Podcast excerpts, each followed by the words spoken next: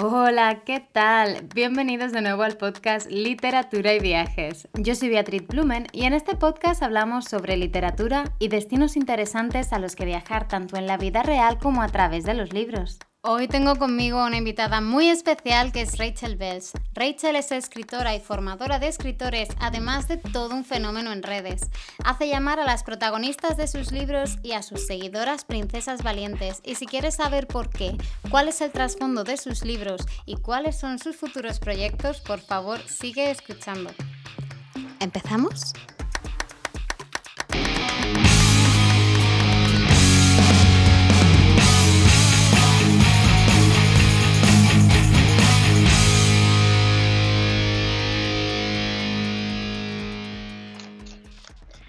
Hola Rachel, ¿qué tal? Hola, ¿qué tal Beatriz? Muy bien, encantada de estar aquí contigo. Igualmente, me hace, la verdad es que me hace mucha ilusión esta entrevista. A mí me, me transmites un montón de fuerza, ligado con feminidad y con amor por una misma. Si alguien te pregunta quién es Rachel Bells, ¿tú cómo te definirías? Eh, pues bueno, yo soy escritora, escribo historias que están inspiradas en los cuentos clásicos, bueno, La Bella Bestia, La Sirenita, Cenicienta, que es lo que tengo publicado hasta ahora, y principalmente lo que yo he hecho es darle una vuelta a esas historias, tratando de mostrar mujeres más fuertes, empoderadas, con historias actuales, contemporáneas, y tratando de que la lectora pueda sentirse identificada, además tocando temas que normalmente en este género no suelen tratarse, pero que creo que es necesario. Y aparte de esto, también soy formadora de escritores, eh, ayudo a los escritores pues, a que puedan vivir de la escritura y hagan realidad sus sueños. Y bueno, pues llevo ya unos años pues eso, dando asesorías, impartiendo asesorías, talleres, eh, cursos y ahora mismo pues estoy lanzando una escuela online que se llama también Escuela Valiente, que tiene todo que ver pues conmigo, con cómo veo las cosas. Y bueno, y ahora estoy inmersa en eso.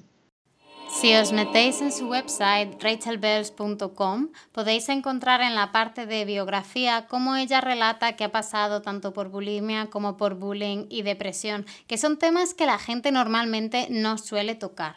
Y yo sí me siento un poco identificada con todas esas cosas que mencionas. ¿Cómo te ha ayudado la literatura para crecer o para superar todas esas, digamos, experiencias, ¿no? Que enriquecen, pero también son duras de pasar cuando, cuando están en vivo. Pues sí, evidentemente al final todo es necesario porque es un proceso, o sea, todo eso... Eh, el otro hice una reflexión también en otra entrevista que me hicieron hablando de esto y creo que al final a día de hoy me pongo a pensar en todo eso que he pasado y creo que era necesario para yo, o sea, lo he superado y ahora a través de mis historias pues puedo ayudar a otras personas, ¿no? Entonces creo que ese es el proceso bonito por el que al final, aunque parezca si voy al pasado pues ha sido duro, pero, pero sí, siempre digo que la escritora, y queda igual un poco manido esto, un poco redicho ya, pero, pero la escritura digamos que me salvó en un momento así como crucial en mi vida, pero creo porque lo que hizo es que me ayudó a encontrarme, porque al final creo que principalmente eh, todos esos problemas que, por los que yo había pasado, que yo he tenido, o esas piedras en el camino, tienen que ver con que estaba muy perdida porque no sabía quién era. O sea, tiene mucho que ver con eso, ¿no? El autoestima, todo este tipo de cosas es porque no sabes realmente, estás, creo que de trasfondo tiene mucho eso. Y entonces la escritura me ayudó un poco pues a empezar a encontrarme, a, a ver algo en lo que me sentía a gusto, que podía expresarme y que además pues podía ayudar e inspirar a otras personas, que esa es una de las cosas que, que me mueve cada día, ¿no? Cuando me levanto por las mañanas y me pongo a trabajar, pues inspirar es una de las, de las cosas más importantes para mí, que de hecho lo tengo tatuado en el dedo, esta palabra. ¿no? De la magia de escribir. Cuando eras más jovencita, ¿cuáles eran tus escritores o escritoras favoritas? ¿Qué te gustaba leer? Eh, la verdad es que yo estoy pensando y leía muy variado desde muy jovencita. Cuando empecé a leer, yo me acuerdo de leer libros de Enid Blyton, de los cinco, no sé si lo y eso sí, sí. así que recuerdo que empecé a leer. De hecho, las primeras historias que escribí, que por ahí tengo alguna que la tiene guardada mi mejor amiga, eran como historias como de ese tipo, pues creadas por mí, de mis mejores amigas y yo, pues con aventuritas, ¿no? Que me inventaba. pues yo creo que nació un poco eso ahí. Y Y bueno, pues la verdad es que aparte de eso, luego ya otro tipo de libros, la verdad que no tenía ninguno en concreto que dijera este, sino cualquier libro que llegara a mis manos, pues lo leía. Además, eh, mi hermana, que también siempre ha sido una gran lectora y al final yo creo que por ella pues es la que me ha inculcado, pues el tema literatura y música. Pero estábamos en el círculo de lectores. Círculo de lectores. Ah, yo también estaba ahí. Entonces teníamos muchos libros y, pues bueno, pues lo que cogía por ahí, recuerdo, siempre digo que no sé por qué este libro es algo que me marcó, no es, un, o sea, no es una gran historia probablemente, pero es algo que leí muy jovencita en un momento determinado y fue algo que me marcó, que fue El tercer gemelo de Ken Follett. Y bueno, es una historia así sin más, pero recuerdo que era un libro yo creo que más maduro para lo que yo era, que era muy jovencita, no recuerdo bien la edad, pero era bastante jovencita, y era la primera vez que leía un libro con una protagonista femenina, eh, que además me parecía muy fuerte y que eh, pues no sé, había, recuerdo que había una escena sexual donde ella pues se masturbaba y tal, y entonces a mí me acuerdo que me chocó eso, en plan, era la primera vez que leí algo así, y de hecho, pues no sé, hubo cosas de ella que me influenciaron, eh, ella llevaba siempre un aro en la nariz, un piercing, y yo me hice en su momento uno por, por, esa protagonista, o sea que, fíjate, pues eso, pero no sé, cualquier libro que cogiera por ahí y, yo me ponía a leer. yo era un poco igual, ¿eh? yo leía un poco de todo lo que caía en mis manos, desde romántica, fantasía, a misterio, a lo que había por casa, vaya. Sí, exacto. ¿Cómo evolucionaste? O sea, ¿cómo la Rachel jovencita o Raquel se convirtió en Rachel? ¿Cómo empezaste a escribir historias románticas? Vale, esto es, eh, bueno, es que mira, yo no soy este tipo de escritor que lleva toda la vida escribiendo y tiene mil historias guardadas en un cajón ni nada de esto. Sí que he escrito, eh, o sea, me refiero de pequeña, además tenía una, una, máquina de escribir, escribía algunas historias, algunos relatos y de vez en cuando me daba por escribir algo, pero no era algo que hacía de continuo, también me daba por escribir algo de poesía, este tipo de cosas, ¿no? En la edad que estamos ahí más, que pega mucho escribir poesía, en la edad está complicada, eh, pero, pero nada, escribí así y tal, y luego ya cuando, cuando te digo que estaba en un momento, y ya estamos hablando de 30 y, no sé, tenía 30 años, eh, que estaba en un momento así como complicado un poco en mi vida, pues eh, retomé la escritura, empecé a escribir y además comencé a escribir porque en ese momento estaba leyendo muchísima romántica, pero además es que recuerdo que fue un año que leí una burrada de libros, o sea, eh, creo que una de las cosas es porque ese momento estaba pasando, pues eso, una situación que quería evadirme y leía mucho para evadirme de la realidad, esa es la, esa es la verdad. Esa soy yo también. O sea, me acuerdo en el trabajo, en el descanso, yo me iba al baño y, y estaba leyendo en el baño, o sea, sentada en el baño. porque no, no, tenía ni ganas de relacionarme con nadie, yo era leyendo, leyendo. Me y entonces, siento totalmente representada con lo que estás diciendo, vaya. Pues mira, así te lo juro. Y bueno, pues a partir de ahí, eh, además eh, tenía un Kindle que me lo regaló mi ex marido y ahí leía un montón de libros, pues sabes, los llevaba a todos lados. Y claro, según iba leyendo, y como te digo que era mucha romántica, pues yo cada vez que leía digo, yo escribiría esto de otra manera, que sé que a muchos que empezamos a escribir nos pasa, ¿no? Que leemos y, pensamos eso. Y entonces dije, joder, pues no lo voy a decir tanto y voy a hacerlo. Ahí empecé a escribir Bella al desnudo y además lo hice pues introduciendo pues todos los clichés de la novela romántica que lo hice a posta, al multimillonario, tal, y entonces se me ocurrió la idea que me pegaba pues el tema de la bestia y bella, no sé, pues me surgió ahí la idea y bueno, ahí nació pues esa historia. ¿Cómo te inspiras y de dónde salen tus historias? Vale que la primera historia nació de lo que nos acabas de contar, pero a partir de ahí, ¿cómo fluye tu creatividad y de dónde salen esas ideas y, ese empoderamiento? A ver, eh, bueno, una de las cosas que tengo que decir que es que a mí si podemos eh, aparte de la romántica, otro género, no, sé si se puede definir tal como género, pero me gusta mucho todo el tema de desarrollo personal, crecimiento personal y leo mucho sobre este tema y entonces, según he ido escribiendo, digamos que yo considero que me he ido encontrando como escritora. Y de hecho, incluso mis lectoras me dicen que las historias son cada vez menos románticas y, y tienen otro trasfondo diferente. Y digo, bueno, pues es que ese es el camino que he cogido porque es en el que yo me encuentro y me siento cómoda. Entonces, al final, para mí, la historia de amor es una excusa para contar algo más allá, ¿no? Porque que a mí me gusta mucho em, pues eso, siempre me han gustado las novelas románticas, pero es cierto que eso, voy al final difuminándolo un poco y también que luego que he empezado a leer hace unos años e interesarme más por el tema del feminismo, pues es verdad que como el tema del romanticismo se va desdibujando un poco, ¿no? incluso yo, un momento cuando iba a escribir Cenicienta que me costó mucho eh, de repente decir, ¿cómo voy a escribir con...? Es como si me hubiese quitado una venda en los ojos y es, ya no concebía la romántica de la misma manera, entonces se me hacía muy difícil, pero bueno, creo que se puede, creo que puede haber romanticismo sin necesidad de que haya, pues, bueno, eh, de pelear con, con, el feminismo. ¿no? Las historias van naciendo así y cuando, bueno, cuando terminé la trilogía sabía que iba a escribir la de Ariel. Eh, primero se me ocurrió, o sea, es que todo va un poco, siempre digo que todo ocurre con naturalidad, o sea, no es algo que de repente tengo, tengo que escribir sobre esto y sobre qué, o sea, tengo que buscarlo, ¿no? O sea, no sé, por cosas que me ocurren alrededor, es como cuando uno está creando, si realmente está escuchando en con todos los sentidos, te llegan las historias, ¿no?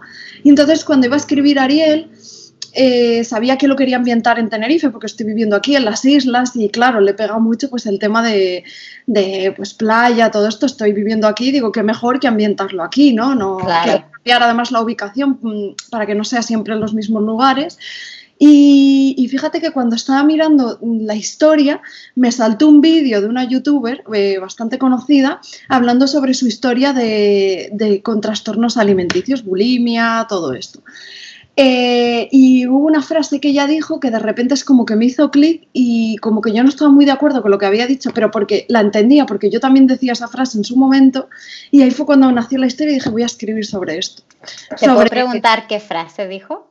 Eh, dijo que, que no, o sea, que era algo con lo que siempre, o sea, que nunca terminabas de salir de ahí, ¿sabes? En plan, de que era algo, o sea, sí que lo entiendo lo que quería decir y yo muchas veces he pensado eso, o sea, como en plan, esto me va a acompañar toda la vida, en cierta manera sí, pero como que un poco como que no había salida, que eso era así y que había días peores y días mejores. Y creo que todavía hay un camino mucho mejor, o sea, una salida yo conozco gente que, es, para, ellas es el pasado y siempre queda un resquicio, pero no es eso. Yo he tenido bulimia y, es parte de tu vida siempre porque ha formado parte de tu historia, pero creo sí que sí que hay salida. No tienes por qué vivir en bulimia para siempre. Has tenido una relación tóxica con la comida, pero toda relación se puede sanar si, si sabes enfocarlo. al menos es mi opinión.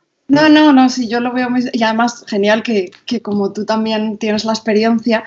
Y bueno, al final creo que si, que si te estás atascando en eso, que siempre está ahí, es porque todavía hay algo que igual no has dado con ello que necesitas curar, ¿sabes? que algo no ha sanado, sí, sí. entonces lo entiendo, porque hay muchas cosas, o sea, nosotros tenemos como, digamos, mucha basura dentro, ¿no? Entonces hay que rebuscar y a veces rebuscar en la mierda no es agradable, ¿no? Huele mal, sí. Huele mal y este tipo de cosas. Entonces, bueno, pues ahí nació esta historia donde es una parte autobiográfica. Eh, me refiero, ahí el libro está como contado como la parte, digamos, actual y una que es como a modo de diario, pues todo lo que es a modo de diario es autobiográfica. Y entonces, pues bueno, pues fue una historia ahí un poco de catarsis, eh, que gustó muchísimo, la verdad, ha gustado mucho y, bueno, a, día de hoy, que hace ya, no sé, tres años que la saqué, eh, pues eso, ya más cuando llega el verano, como es muy de playa, pues ahora se está vendiendo otra vez un montón, o sea que... De hecho, va a ser nuestra, nuestros libros de la semana, luego ah, ya pondré la sinopsis y demás, pero sí, yo invito a los lectores a que, le, que la prueban y le den una oportunidad. Me encanta que tus seguidoras sean princesas valientes, me encanta que ese sea el lema el hashtag y digamos, no sé, el grito de guerra, ¿no? ¿Dirías que es un lema que te inspira también a ti a seguir creciendo? Eh, sí, claro. Evidentemente, eh, ser yo la que está delante de esas princesas valientes, porque soy yo ahí, digamos, o sea, liderando. Liderando es una responsabilidad, está claro, yo soy consciente de ello. Y entonces muchas veces, cuando pues a lo mejor yo estoy más decaída o más tal, digo, eh, o sea, es como para dar ejemplo tienes que ser tú, o sea, tienes que dar ejemplo y ser la primera, ¿no? Entonces, a veces, pues incluso esto es como que al final se retroalimenta y me ayuda a mí en los momentos en los que estoy más, más baja, pero evidentemente yo... Eh, A ver, yo hago una definición de princesas valientes que da la casualidad. No, no, es casualidad, porque todo está hecho a posta, pero aparece en la segunda parte de, o sea, de, la biología de Ariel. Doy la definición de qué es una princesa valiente, de hecho está puesto en mi, en mi página web. Eh, se explica exactamente, de hecho se explica en la última página del libro, o sea, al final de toda la historia, que es una princesa valiente y al final eh, es una mujer que se equivoca, eh, que lucha por sus sueños, que, eso, que pueden salirle mal las cosas, pero que bueno, decide seguir adelante.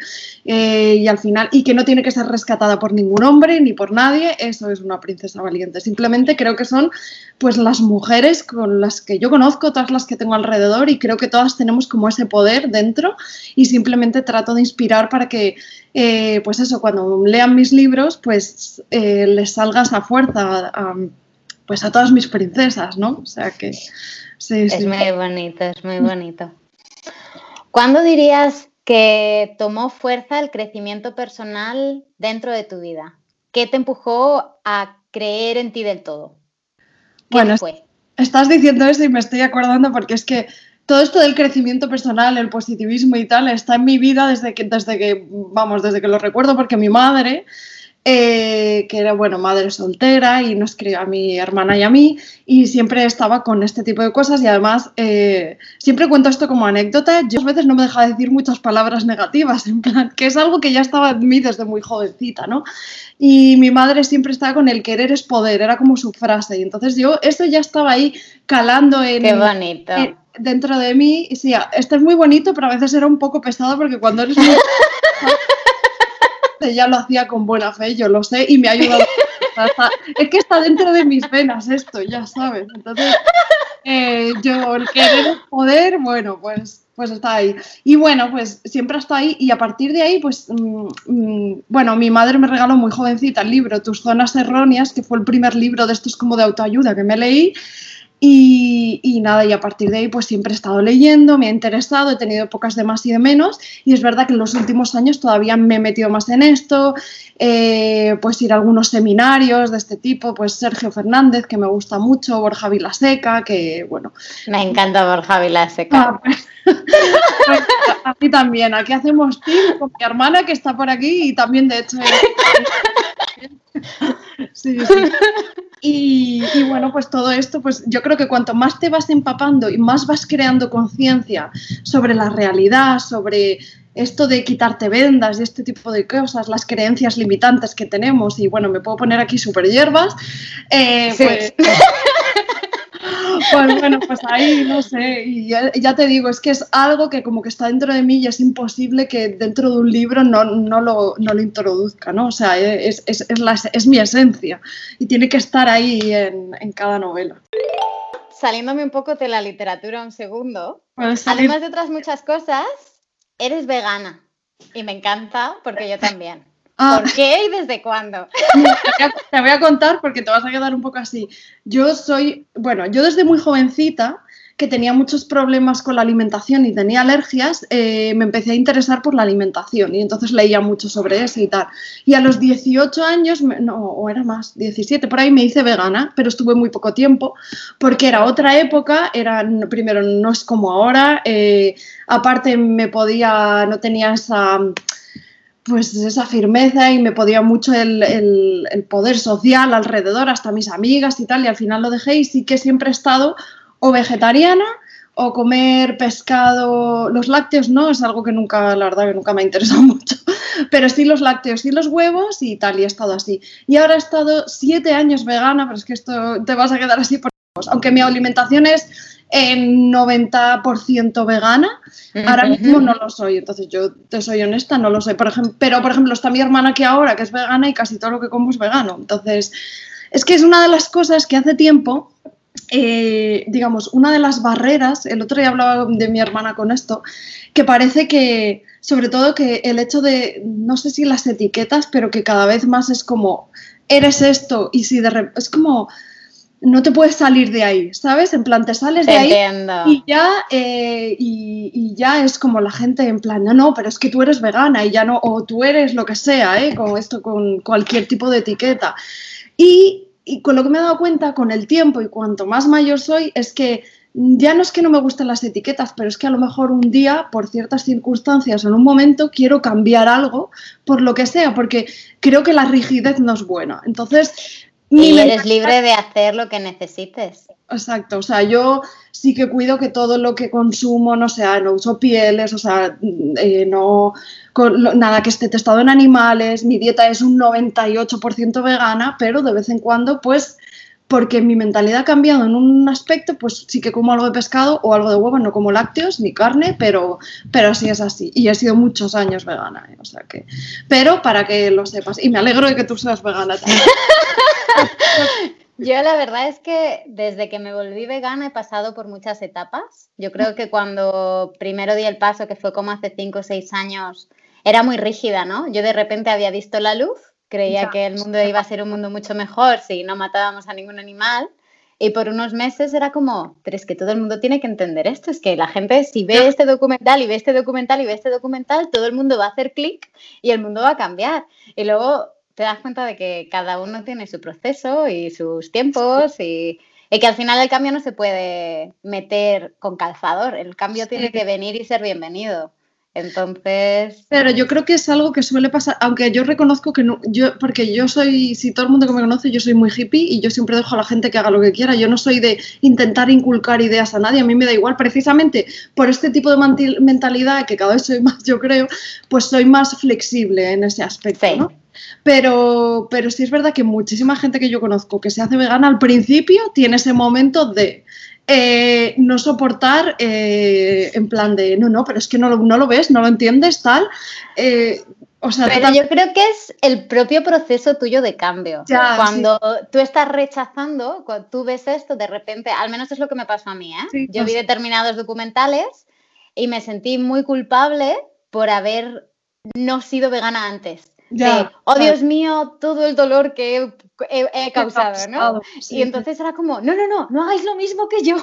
entonces era yo creo que el rechazo a mí misma. Y luego llega un momento en que te paras y lo piensas y dices, mm, no, vea, esto así no funciona. Cada uno tiene su proceso y cada uno es libre de elegir. Puedes estar más o menos de acuerdo, pero cada uno ha de ser libre para hacer lo que quieras. Al final no. Y esa es una de las cosas más importantes que creo que he aprendido. Y yo creo que incluso por la cuarentena o por ahí, es una de las cosas que es eh, que a veces cuando tú de repente ves esto de una manera y crees que eso puede ayudar a esa persona, intentas ayudarla y al final te estás equivocando. Cada uno tiene su proceso y tiene que verlo a su manera. y, y simplemente tú le puedes decir a esa persona, yo estoy aquí si quieres que te ayude en algún momento tal, pero tiene que ser esa persona que haga su proceso. O sea que... Estoy de acuerdo contigo totalmente.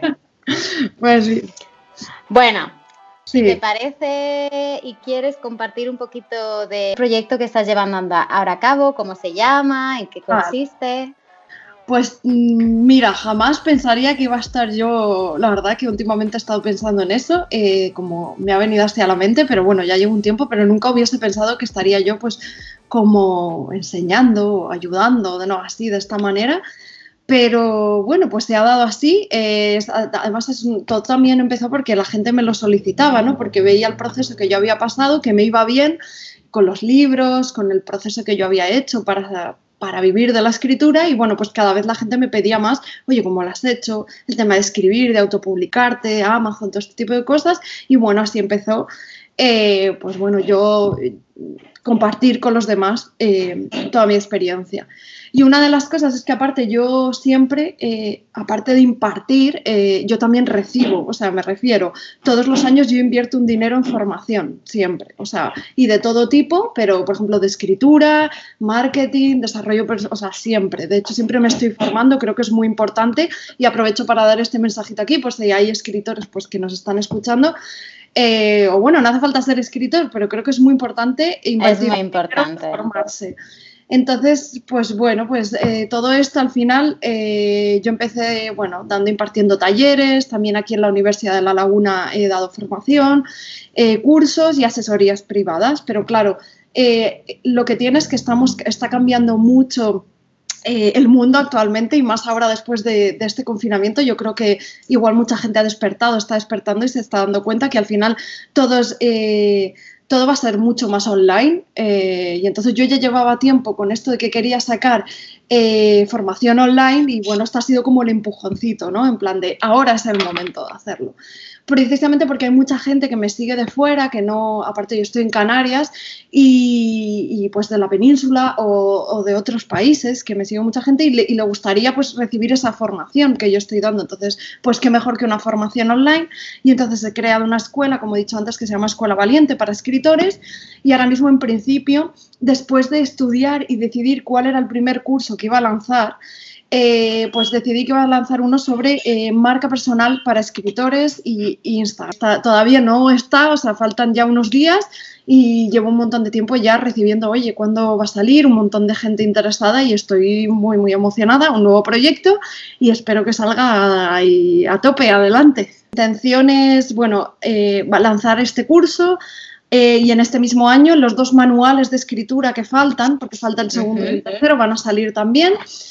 Eh, y luego ya para el año que viene, para el abril, eh, que será feria de abril, o sea, la feria del libro, eh, pues lanzar la nueva novela, que es el de Blanca, Blancanieves, sí, sería la nueva novela de la colección de Princesas Valientes, que estaba el tema LGBTI. y además la protagonista es Azafata, me estaba acordando porque ahora que... ¿Pudieras dar un consejo o compartir un aprendizaje a las personas que escuchen este podcast? ¿Cuál sería? Bueno, es que siempre digo dos y uno ya lo he dicho, que es el, hecho de formarse, que es muy importante, formarse y creo que hay que soñar muy alto y alegrarnos de los éxitos de los demás también, creo. Es muy importante. Sobre todo en esto con las mujeres, que hice una publicación al respecto, eh, alegrarnos mucho sobre el éxito ajeno, eh, eso te enriquece más como, como, como ser humano, creo. O sea que, sí. Estoy muy de acuerdo, estoy muy, muy de acuerdo. Además, habiendo tantas mujeres bonitas, yo creo que a veces cuando somos jovencitas nos enseñan un poco como a competir entre nosotras y cuanto más nos, ayudado, nos ayudamos, más fácil es subir. Sí, sí, Más bonito es la subida también. Claro, sí, sí. Eh, Además es que, bueno, eso tiene que ver mucho evidentemente con la educación, que, bueno, parece que a ver si conseguimos que todas estas barreras educacionales pues vayan cayendo, porque sí es verdad que nosotras, todavía nuestra generación y, bueno, las que están viniendo, no sé, pero tenemos todavía como ese chip implantado ahí y... Totalmente. Y, lo vamos apagando y nos apoyamos entre nosotras, eh, nos alegramos de los éxitos de las demás y todo este tipo de cosas, que al final esto nos ayuda a todas. Oh, Rachel, pues muchas gracias por la entrevista. De verdad que me hacía muchísima ilusión entrevistarte. Y ojalá que la gente que nos escuche disfrute con, con, lo que nos has dicho, porque creo que eres una persona que inspira un montón. Y y eso, muchas gracias. Muchas gracias a ti, me ha encantado este ratito, gracias por esas palabras. Eh, creo que ha ido muy bien porque además creo que eso también es parte tuya porque me he sentido muy a gusto y creo que esa energía fluye así. Así que muchísimas gracias. Muchas gracias a ti. Gracias por escuchar este episodio, espero que te haya gustado tanto, tanto como a mí. Puedes encontrar información detallada de todas las personas, libros y cosas de las que hemos hablado hoy en la web beatrizblumen.com en el apartado podcast. Ah, y una última cosa, si quieres echarme un cable, podrías compartir este episodio en tus redes sociales o dejarme unas estrellitas o comentarios, ya sea en Apple Podcasts, iBox o incluso en mi web. Nos vemos la semana que viene en el próximo episodio. Un abrazo muy muy fuerte y hasta pronto.